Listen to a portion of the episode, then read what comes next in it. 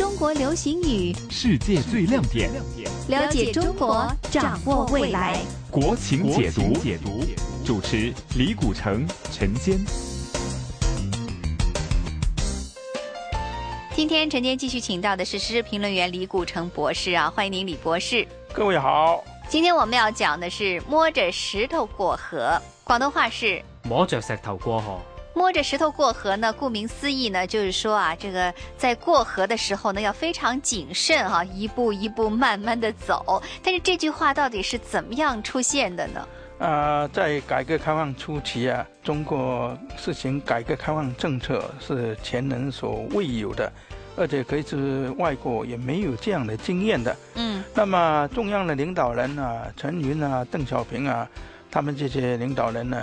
呃，就觉得这个事情怎么办呢？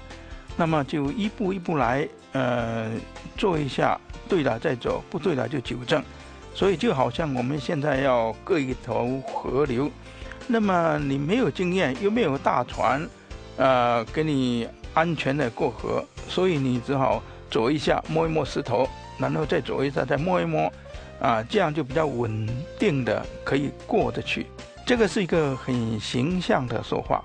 那当然，这种理论呢，呃，现在，呃，有的人就批评它是经验主义啊，就是说你没有先做好计划，一个统筹啊，啊，一个呃一些规划，然后就按照规划去实施。在海外来讲呢，做任何一个事情呢，都是有一个通盘的计划，而不是做一下再来纠正一下。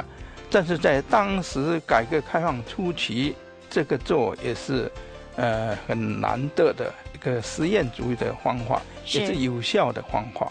那么，在改革开放初期啊，这是非常有中国特色的一句话，就是摸着石头过河哈。也就是说呢，这个步子呢要小一些，要缓缓而行，要观察当时的这个情景，再做这个下一步的决定哈，并不是全权这个来掌握的，因为你不知道这个河水有多深哈，这个地形有多险恶，所以呢要摸着石头过河。